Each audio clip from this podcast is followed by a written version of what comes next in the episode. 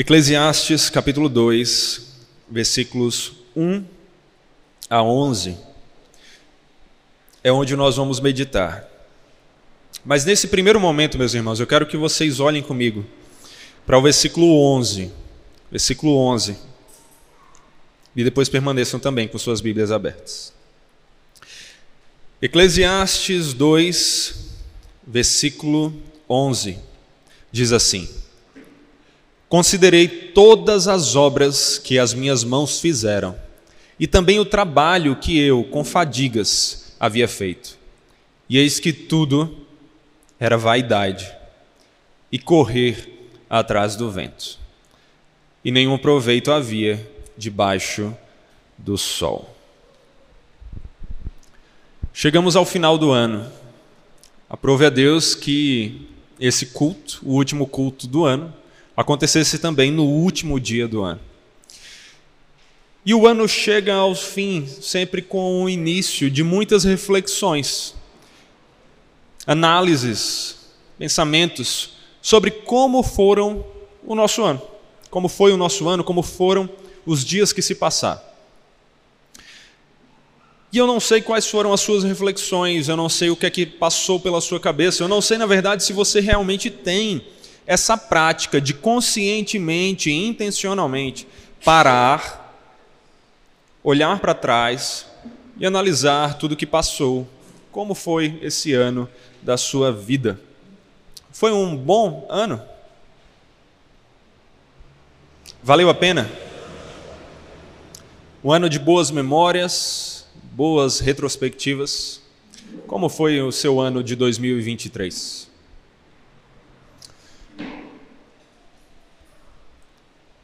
A chave para nós entendermos esse livro de Eclesiastes, meus irmãos, está nessa última frase do versículo 11: debaixo do sol.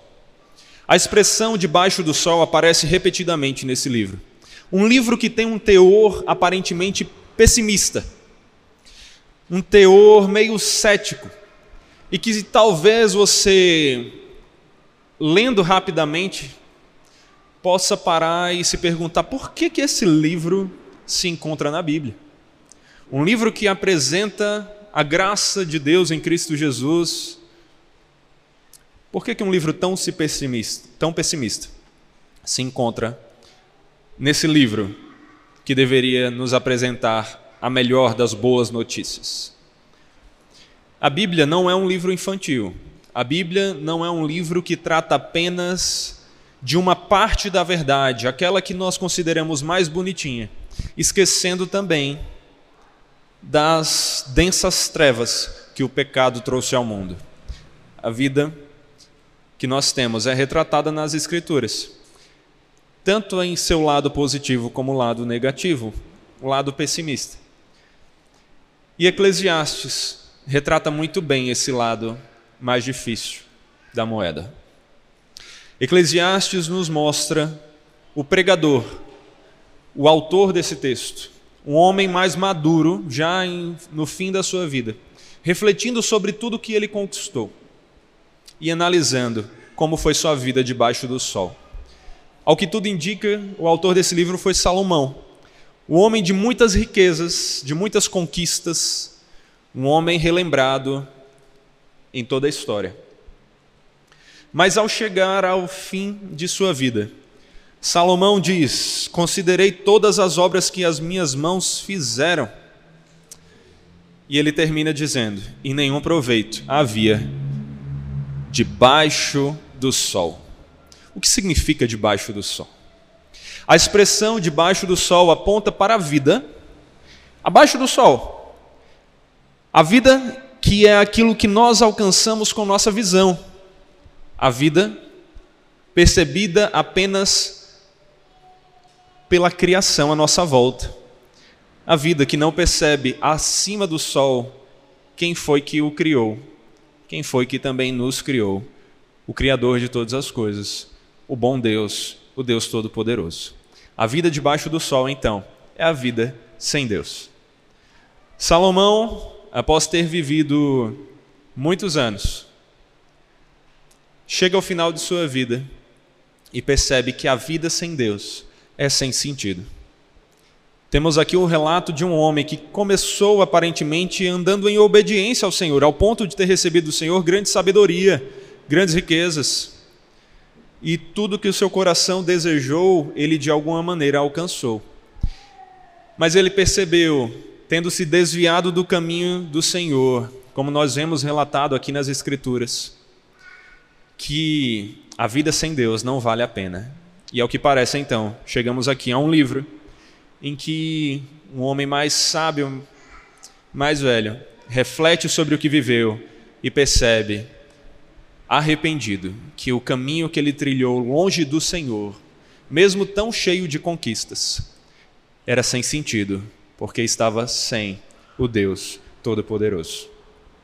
Você já brincou de construir castelos de areia? Você já tentou montar um castelo bem forte, bem alto? Talvez para você, enquanto era criança, ou agora adulto, ou mesmo para uma criança que agora você tem, à medida que os anos se passaram.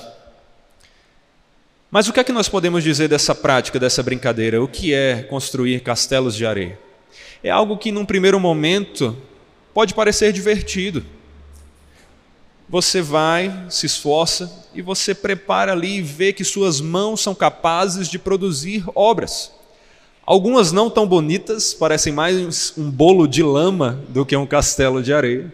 Mas alguns têm a capacidade de, com sua vida, construir obras mais apresentáveis, obras que podem até se orgulhar. Para você ter noção, existe até mesmo campeonato de construção de castelos de areia, porque o homem, é claro, prepara competições de todas as coisas, né? até de cara ou coroa nós temos. Mas você já brincou de construir castelos de areia? Se sim, você já viu como não importa quão bela tenha sido a sua construção, logo depois vem as ondas, vem o vento, vem uma criança correndo sem olhar e pronto. Tudo aquilo se esfarela e se vai. Quando olhamos para a vida debaixo do sol, meus irmãos, somente debaixo do sol, parece que estamos vez após vez, dia após dia, ano após ano, simplesmente construindo castelos de areia. Obras que talvez tragam algum significado naquele momento em que estamos diante dela, mas que logo depois se esfarelam à medida que o tempo passa e não vemos mais alegrias nela. Como tem sido a sua vida? Nós vemos pelas Escrituras e também pela própria reflexão que se Deus não existe, a vida é completamente sem sentido. É como construir castelos de areia. É como se dedicar a coisas que vão se desfazer. Lev Tolstói, um dos grandes autores russos, uma vez escreveu um livro chamado Confissões. Agora eu não me recordo exatamente se é Confissões ou é Confissão o livro dele. Na verdade é uma confissão. Mas nesse livro, disso eu lembro, ele traz uma reflexão que me marcou demais. Ele conta que em algum momento ele percebeu que a vida sem Deus não tem sentido. Que se olharmos para a vida como passageiras sem um significado eterno, nós nos deparamos com uma de quatro alternativas. E nesse livro, ele apresenta as quatro alternativas que ele encontrou. A primeira alternativa, Tolstói diz, é a da ignorância. É a de você perceber que Deus não existe, mas continuar vivendo neste mundo de forma ignorante, sem perceber as implicações da sua crença. Sem perceber que se Deus não existe, tudo é como um castelo de areia, tudo está pronto a ruir. A vida não tem sentido. E não são poucos os que vivem dessa maneira, sem refletir sobre a vida, sem refletir nem sequer sobre como foi o seu último ano. e por causa dessa ignorância, da falta de reflexão, eles nunca param para perceber que se eles creem que Deus não existe, ou se eles vivem como se Deus não existisse, eles permanecem no caminho de ignorância, mas alcançarão o mesmo fim de todos: passar junto com o vento. Tolstói fala ainda de uma segunda alternativa, que ele diz ser a saída hedonista, aquela que se dedica a se alegrar com tudo o que é possível no mundo, tudo que o mundo nos traz, a saída de se encher dos prazeres do mundo. E ele nos lembra aqui o que Paulo mesmo diz lá em 1 Coríntios, que é, meus irmãos, se não há ressurreição, se é mentira o evangelho que pregamos e que afirmamos crer, comamos e bebamos, porque amanhã morreremos. Façamos tudo, construamos, mas no fim, tudo se desfará. Esse é o caminho que talvez a maior parte da nossa sociedade segue. O de se entorpecer ao máximo com todo tipo de entretenimento e diversão, para ver se não percebem a vaidade da vida, a futilidade de uma vida sem propósito, de uma vida sem Deus. Em terceiro lugar, Tolstói apresenta uma alternativa mais dura. As últimas duas são alternativas mais duras. Ele diz que a terceira alternativa é a coragem de viver em conformidade com isso que você percebeu, com isso que alguns dizem crer, que Deus não existe. É a coragem de viver com as implicações de que se Deus não existe, não há sentido na vida é a coragem de pôr um fim a esse teatro horrendo, a essa obra vazia. É a coragem de pôr um fim à vida. Essa, então, é a terceira alternativa. E, por fim, ele diz: existe uma quarta alternativa, também muito seguida por vários, que é de perceber que sim, se Deus não existe, a vida não tem sentido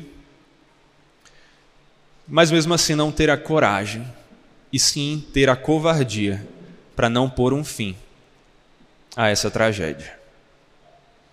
É isso, meus irmãos. São essas quatro alternativas que estão disponíveis para aqueles que dizem não crer em Deus ou que vivem como se Deus não existisse, como se Deus não fizesse diferença em suas vidas. O que nós aprendemos por meio desse texto de Eclesiastes 2 é que a vida debaixo do sol, a vida sem Deus, é sem sentido. Em primeiro lugar, é sem sentido em todo o seu entretenimento. Olhe para o texto comigo, versículo 1. Eu disse a mim mesmo: Vamos, prove a alegria, procure ser feliz. Mas também isso era vaidade concluí que o riso é tolice e que a alegria não serve para nada.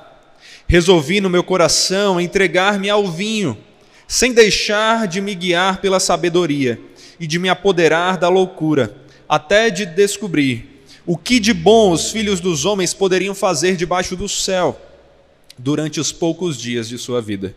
E agora, no versículo 8, a segunda parte do versículo 8, ele diz assim: Provi-me de cantores e cantoras, e das delícias dos filhos dos homens, mulheres e mais mulheres.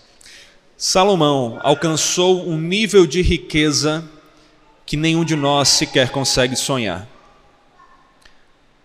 Salomão foi um dos homens mais bem-sucedidos do mundo. E ele provou de todos os prazeres. Eu não sei o que é que você considera os prazeres atualmente ou o que você considerava antes, mas é fácil percebermos na nossa sociedade algumas dessas coisas como algumas dessas coisas como a fonte de prazer. Talvez a bebida, o vinho. Quantos aí tentam beber e beber e provar de bebidas mais caras, chiques e encher a cara como maneira de esquecer da futilidade da vida ou de tentar se alegrar por meio do álcool? Salomão fez isso E ao fim ele percebeu: era vaidade, era vão, passava, não trazia nada a não ser uma ressaca no outro dia. Talvez você ainda tenha a concepção, como muitos na sociedade têm, de que o prazer da vida, mesmo que talvez você não queira provar por um religi uma religiosidade ou algo do tipo, mas seja encontrado em mulheres ou homens, no sexo e nesses tipos de prática. Salomão provou isso. Provou, talvez como nenhum outro homem jamais provou. Salomão tinha mil mulheres. E mesmo assim, ele chega ao fim de sua vida e diz: vaidade, não vale a pena. Ele se entregou a tudo aquilo que ele considerou que poderia trazer prazer a ele. Todos os tipos de diversões, cantores, cantoras, festas.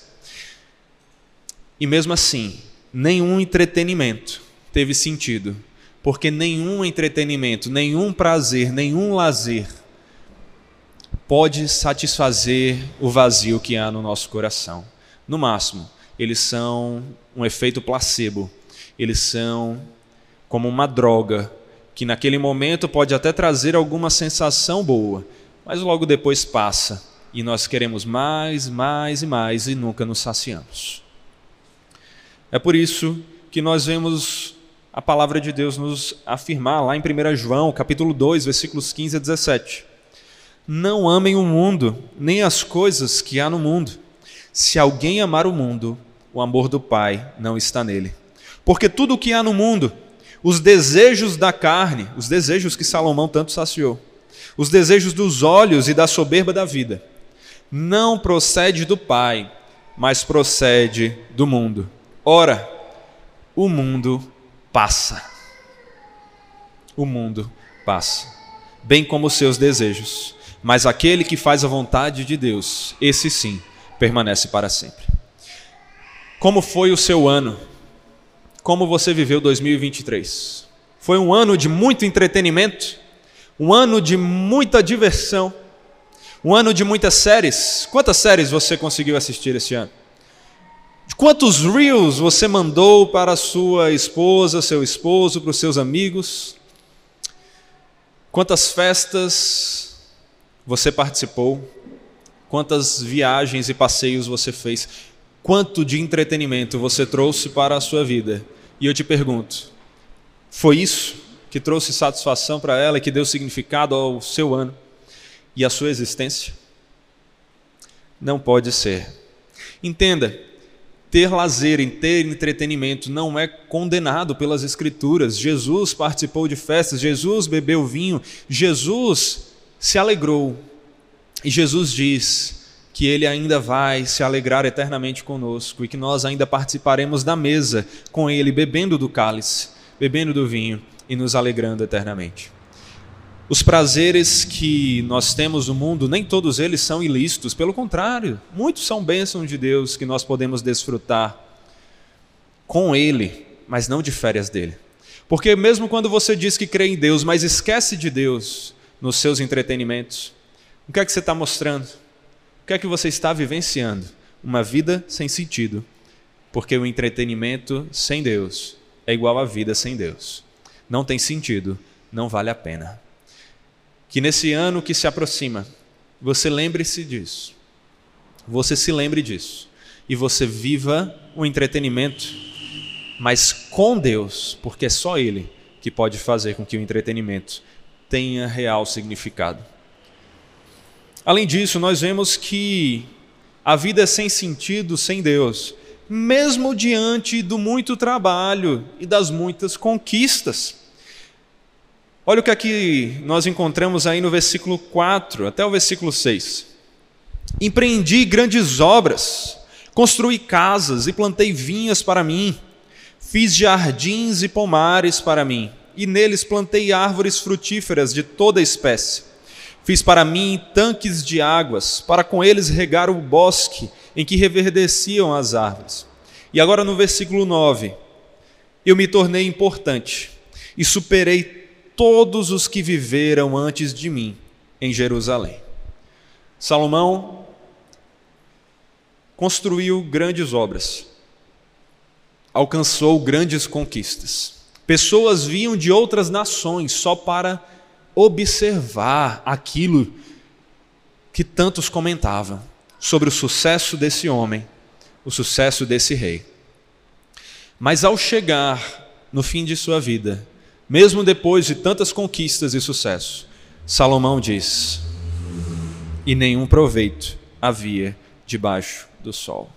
Nada havia de sentido e de satisfação em conquistas e em trabalhos feitos longe de Deus, esquecidos de Deus.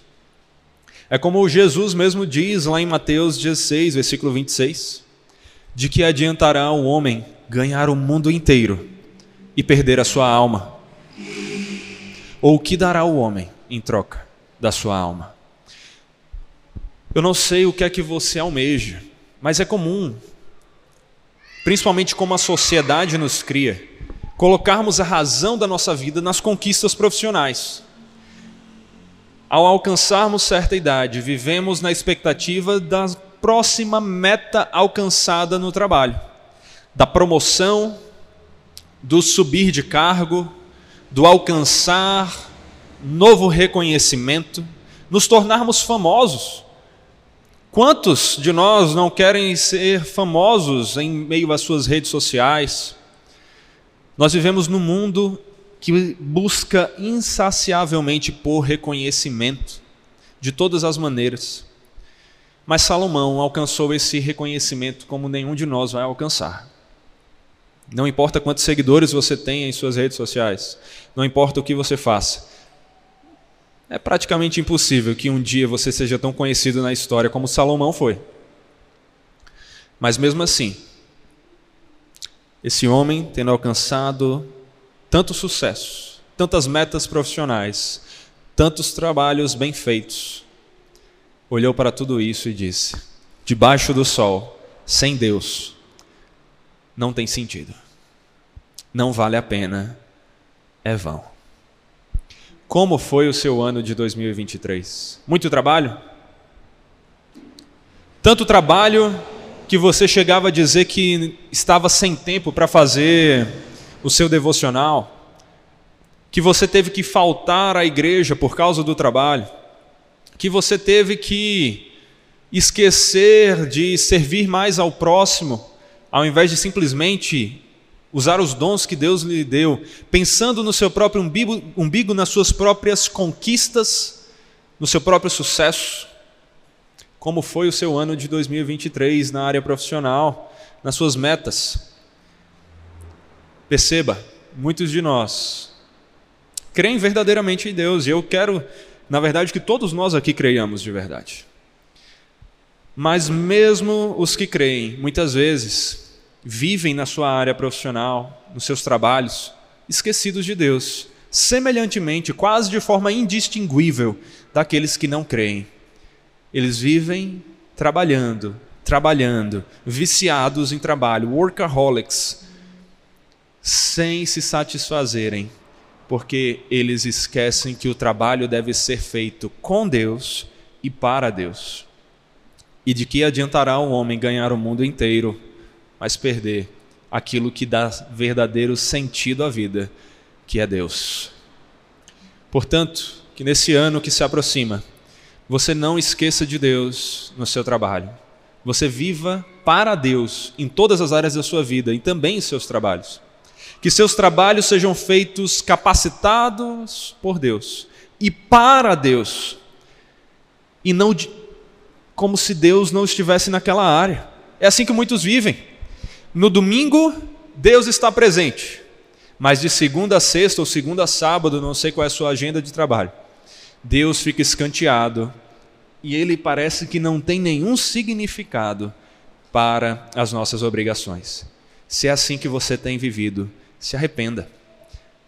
Mas se arrependa sabendo que Deus está disponível para dar sentido à sua vida, para usar os dons que Ele mesmo deu a você para a glória dele e para fazer com que seu trabalho tenha sentido, significado, não como um fim em si mesmo, mas como um meio para servir a Deus porque é só assim que a vida tem sentido e que seu trabalho tem sentido com Deus.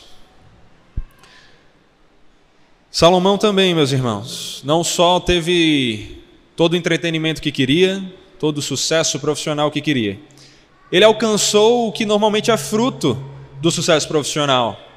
Aquilo que muitos mais querem até do que o sucesso profissional em si. As riquezas que o mundo nos promete. Afinal, vivemos na época da teologia da prosperidade, da teologia coaching, das pessoas dizendo que você pode ser multimilionário, bilionário, que você pode conquistar tudo, que você não precisa ser um empregado, você pode ser o patrão, que você pode ser rico e ter tudo o que você quer. Mas, meus irmãos, por mais que muitas vezes brinquemos dizendo como é bom ver o rico viver, ainda assim, Salomão não só viu, ele foi o rico vivendo, e com riquezas inimagináveis. E mesmo assim, ao fim de sua vida, ele olhou para trás e ele disse: Considerei todas as obras que as minhas mãos fizeram, o trabalho que eu com fadigas havia feito, e eis que tudo era vaidade, correr atrás do vento e nenhum proveito havia debaixo do sol. Você talvez já tenha tido aquele bem de consumo, aquele objeto, como um alvo do seu trabalho. Você estava trabalhando para juntar o dinheiro para comprar aquilo. Nós temos isso desde a infância, adolescência, desde que começamos a trabalhar ou receber a nossa mesada. Nós já começamos a juntar dinheiro. Eu lembro das primeiras coisas que eu tentei juntar dinheiro para comprar: PlayStation 1, juntava ali a partir da mesada, né?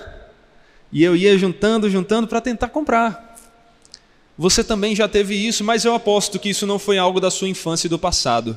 Você facilmente é tentado a continuar vivendo diante da próxima meta financeira.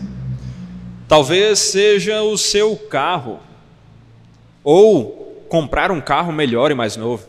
Talvez seja a casa própria, o tão famoso sonho da casa própria.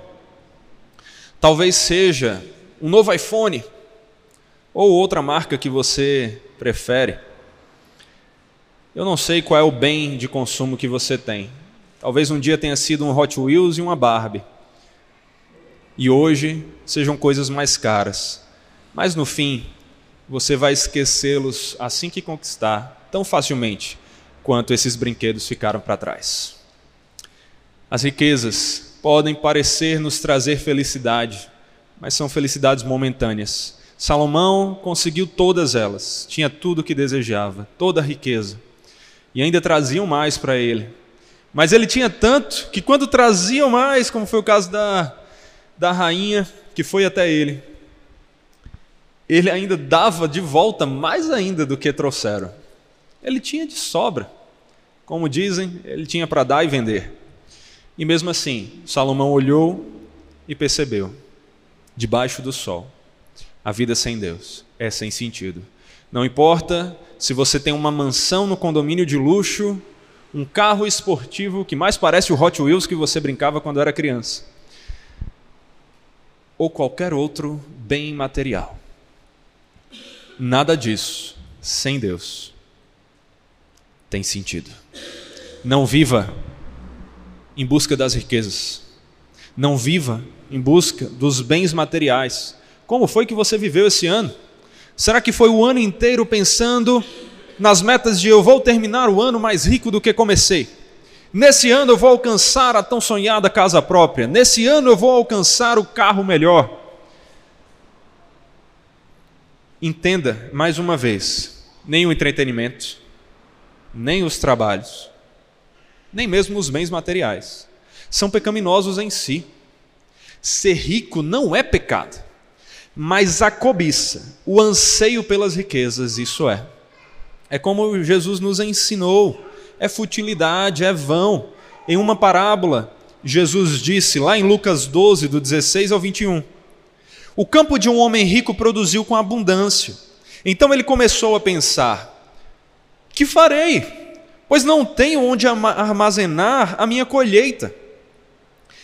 Até que disse: Já sei, Destruirei os meus celeiros, construirei outros maiores, e armazenarei todo o meu produto e todos os meus bens.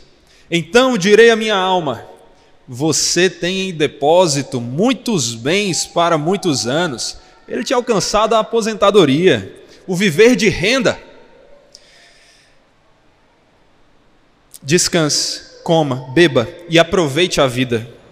Mas Deus lhe disse: Louco, esta noite lhe pedirão a sua alma e o que você tem?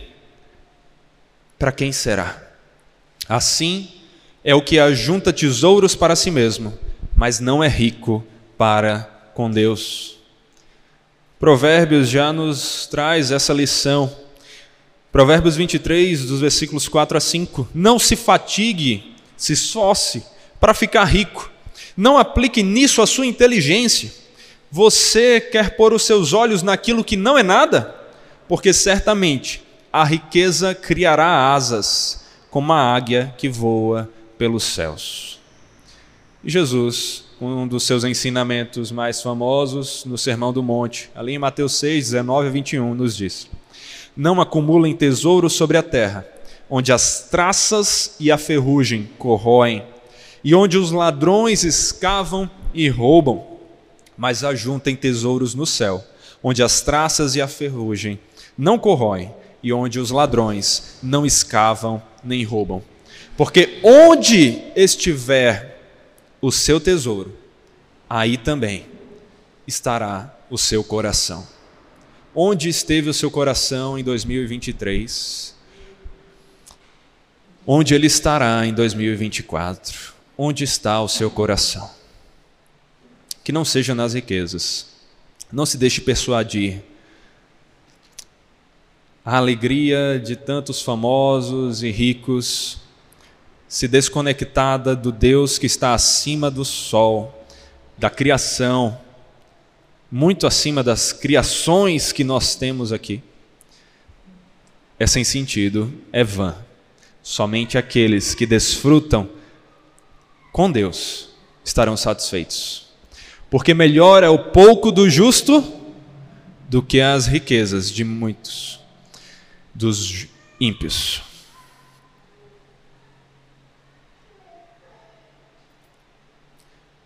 Não deixe que as riquezas dominem seu coração, mas que Deus seja a razão da sua vida. Versículo 9 ainda nos traz mais uma lição.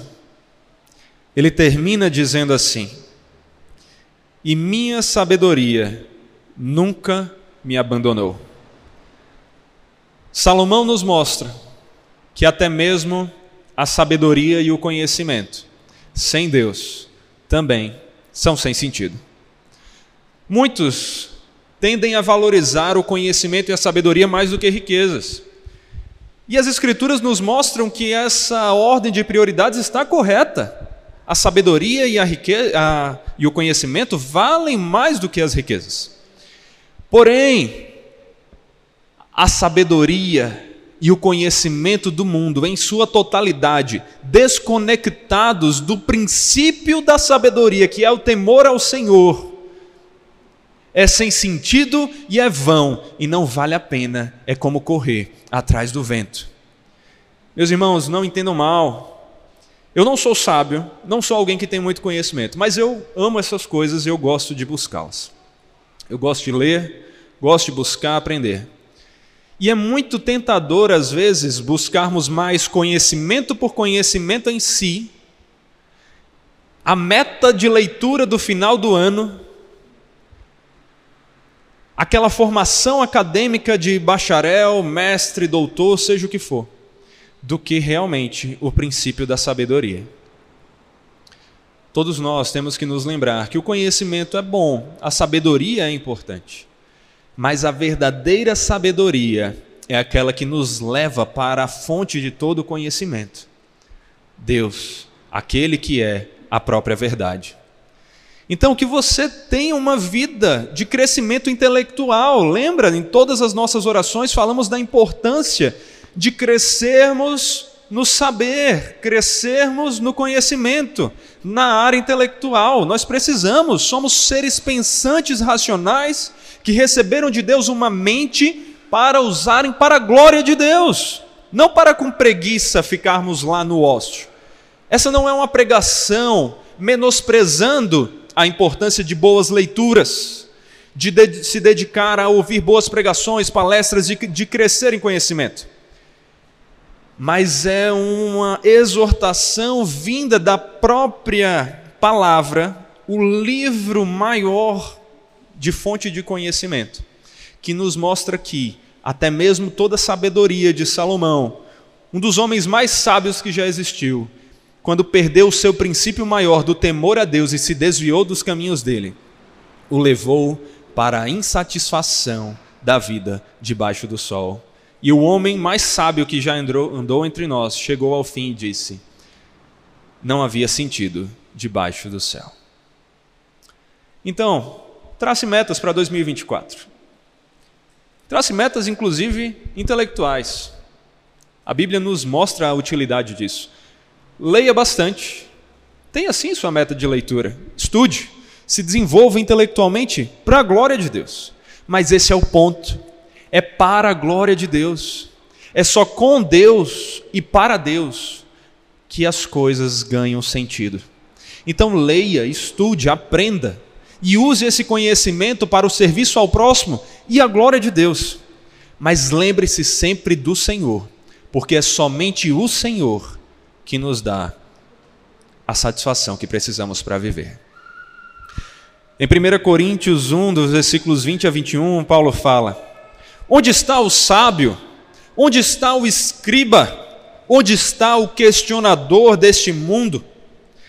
Não é fato que Deus tornou louca a sabedoria deste mundo, visto que na sabedoria de Deus o mundo não o conheceu por sua própria sabedoria? Deus achou por bem salvar os que creem por meio da loucura da pregação. A verdadeira sabedoria se encontra naquilo que o mundo hoje em dia nos diz ser loucura: crer na existência de um Deus, crer na veracidade das Escrituras, na sua inerrância e na mensagem do Evangelho. Porque é essa palavra e esse Evangelho que nos levam à verdadeira sabedoria ao temor do Senhor. Então, cresça em conhecimento, mas cresça acima de tudo no pleno conhecimento da vontade de Deus, conforme revelado em Sua palavra. Porque é aqui que você vai conhecer o temor do Senhor e que o conhecimento então deixará de ser vão. Mas não faça como o mundo tem feito, como tem feito não só agora, mas desde os primeiros séculos. E Paulo mesmo relatou, escrevendo aos Romanos, ali no capítulo 1, versículos 18 a 23. A ira de Deus se revela do céu contra toda impiedade e injustiça dos seres humanos, que por meio da sua injustiça suprimem a verdade. Pois o que se pode conhecer a respeito de Deus é manifesto entre eles, porque Deus lhes manifestou. Porque os atributos invisíveis de Deus, isto é, o seu eterno poder e a sua divindade, claramente se conhecem desde a criação do mundo, sendo percebidos por meio das coisas que Deus fez. Por isso, os seres humanos são indesculpáveis, porque, tendo conhecimento de Deus, não o glorificaram como Deus, nem lhe deram graças, pelo contrário, se tornaram nulos em seus próprios raciocínios e o coração insensato deles se obscureceu. Dizendo que eram sábios, se tornaram tolos e trocaram a glória do Deus incorruptível por imagens semelhantes ao ser humano corruptível e às aves, aos quadrúpedes e aos répteis. Não deixe que o conhecimento que você valoriza mais, seja o do guru coaching lá que traz alguma informação para a sua vida. Seja o do homem que diz não crer em Deus, mas diz saber como viver. Porque se não cremos em Deus, não há nem vida, quanto mais caminho para vivermos. Jesus é o caminho, a verdade e a vida. É somente em Deus que o conhecimento tem utilidade e nos leva à salvação. E o conhecimento mais importante de todos é o conhecimento do próprio Deus, revelado em Cristo Jesus, o nosso Senhor. Mas o texto continua falando e ele diz aí no versículo 10: Ele nos mostra que todos os desejos saciados por este mundo são inúteis, são sem sentido, sem Deus. Versículo 10: Tudo aquilo que os meus olhos desejaram, eu não lhes neguei nem privei o meu coração de alegria alguma, pois eu me alegrava com todas as minhas fadigas, e isso era recompensa por todas elas. Considerei todas as obras que as minhas mãos fizeram, e também todo o trabalho que eu, com fadigas, havia feito. E eis que tudo era vaidade e correr atrás do vento, e nenhum proveito havia debaixo do sol. A expressão aqui para essa vaidade, para esse correr atrás do vento, ela nos lembra a ideia realmente da neblina, do vento que se esvai. E aqui nós nos conectamos com o que Tiago vai falar lá no Novo Testamento, em Tiago 4,14. Vocês, todos nós aqui, todo ser humano, vocês não sabem o que acontecerá amanhã, o que é a vida de vocês. Vocês não passam de neblina que aparece por um instante e logo se dissipa. A nossa vida e todas as nossas conquistas são como essa neblina que se esvai. São como o castelo de areia, que não importa o quão bonito seja no primeiro momento, desmorona. E nem mesmo aqueles que hoje dizem não crer em Deus, mas tentam dizer assim: a importância de viver é o legado que deixamos, estão corretos. Não estão. Por quê? porque o legado também se esvai. Ou você acha que nós temos o conhecimento de todos os legados já deixados? Tantas obras de sabedoria de filósofos, historiadores e mais diferentes, homens e mulheres, escritores e, enfim, perdidos por aí. Conquistas que ninguém mais lembra. Heróis de guerra de quem não sabemos o nome. Inventores de coisas que até talvez usemos, mas não sabemos quem as criou. E talvez nem sequer as tenhamos mais no futuro próximo, ou já tenham se desfeito. O que nós vemos é, meus irmãos, que todos os nossos desejos, o entretenimento, o trabalho e suas conquistas, as riquezas, o conhecimento e a sabedoria, até mesmo a família. E qualquer desejo que você possa saciar debaixo do sol, se esquecidos daquele que está acima do sol, são sem sentido e não valem a pena. Sabe por quê? Porque se eles estão desconectados daquele que está acima do sol, do único que é eterno, eles são então passageiros. E aprendam essa verdade. Propósito passageiro não é propósito verdadeiro. Se você vive sua vida se dedicando a coisas que vão passar, como se elas fossem o fim em si mesmas, saiba, não tem sentido. É como correr atrás do vento. Talvez você diga: não, não é um castelo de areia. Eu não fiz a minha casa com palha nem com gravetos, mas com muito esforço tijolos e cimentos. Não importa. Até a casa desse último dos porquinhos, o vento derrubou um dia. Talvez não naquela hora, mas com certeza um dia. Todo o seu legado, se desconectado daquele que é quem reconhece o que realmente é importante e que dá significado às coisas que importam, são vazios. Mas perceba de novo, isso não significa que você deve esquecer de viver, que você não deve ser entretido, não deve trabalhar, que você não deve buscar sabedoria e que não deve ter bens. Não é nada disso que as Escrituras nos ensinam. Elas nos mostram que tudo isso é útil, que nossa família é bênção, mas que se trouxermos para qualquer uma dessas coisas, o altar que só pertence a Deus, elas não vão se equilibrar, elas vão cair, elas vão desmoronar e nada terá sentido. Então, eu não sei aquilo que você valoriza mais.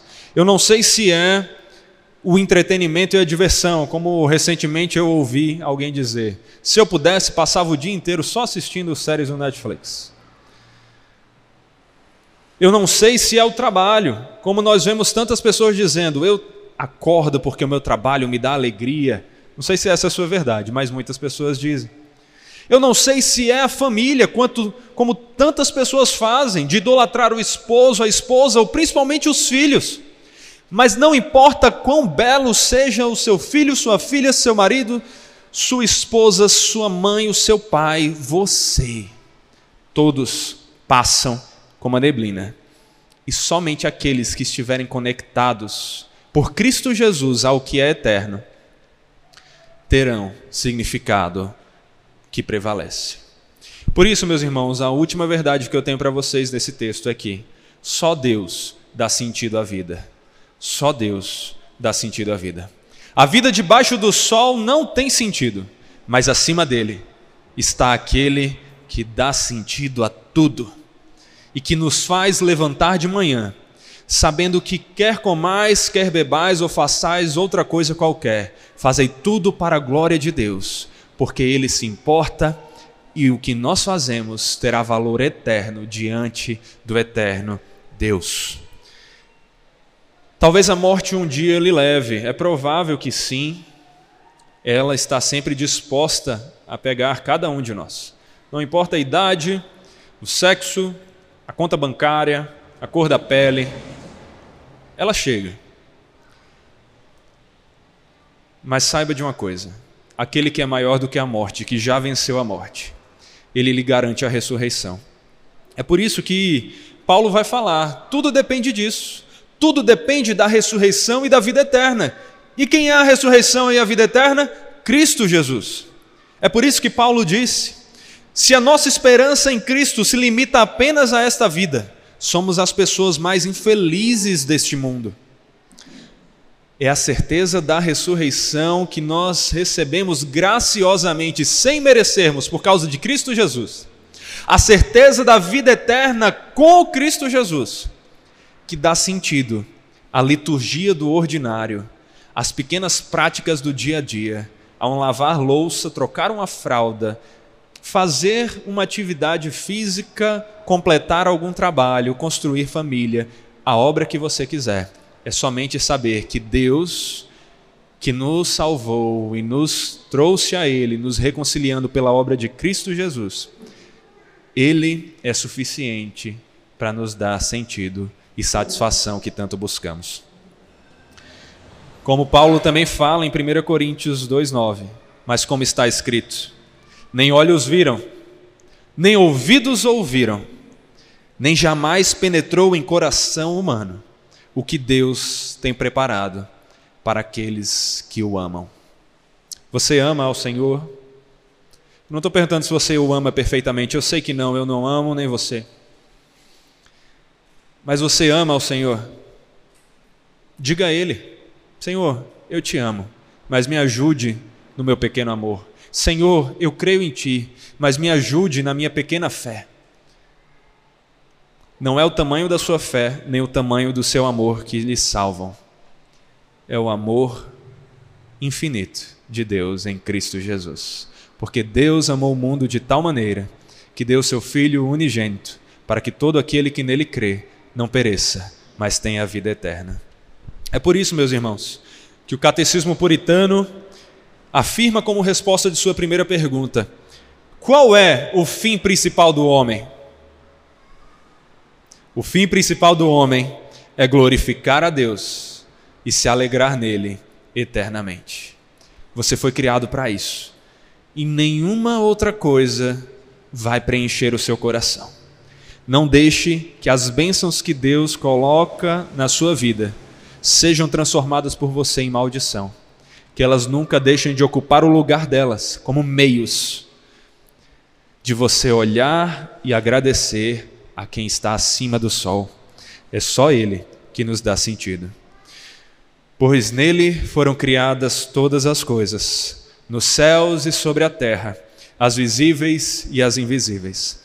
Sejam tronos, sejam soberanias, quer principados, quer potestades. Tudo foi criado por meio dele e para ele. Porque dele e por meio dele e para ele são todas as coisas. A ele seja a glória eternamente. Amém. Lembre-se, alegrem-se no Senhor. Alegria é fruto do Espírito.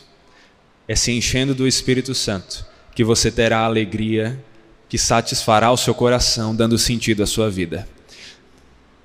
Se você continuar olhando, considerando todas as obras que suas mãos fizeram em 2023, ou em toda a sua vida, ou nos anos que se seguirem, apenas debaixo do sol, você sempre concluirá como o sábio concluiu: são vaidade, correr atrás do vento, não tem sentido.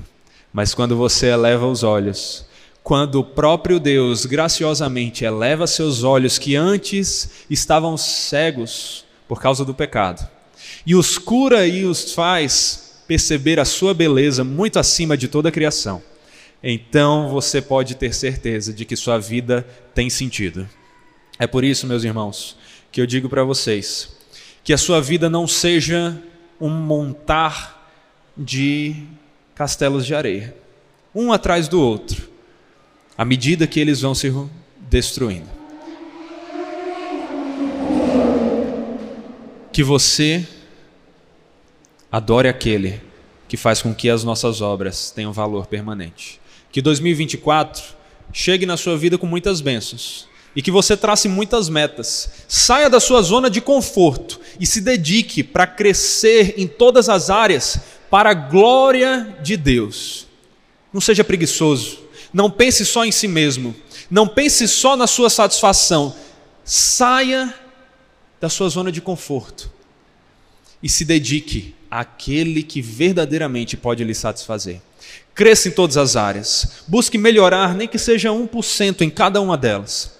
Na área espiritual, na área emocional, na área intelectual, física, social, vocacional, patrimonial, recreacional, organizacional, em todas as áreas da sua vida. Que você busque crescer esse ano e busque crescer em sua vida. Mas lembrando sempre que é Deus que dará sentido a essas práticas, a esse crescimento é Ele que vai preencher seu coração e é Ele que vai capacitar você a fazer isso. Não deixe que essa meta de glorificar a Deus se torne um ídolo no seu coração, de ser algo que você busca pelas suas próprias forças. Se for assim, você vai falhar. Confie em Jesus, Ele é o único que é a razão da existência, o Logos, a razão, o Verbo, o sentido de tudo. Se agarre a Ele descanse nele e viva para ele. Assim, 2024 e toda a sua vida terão sentido. Que Deus os abençoe assim.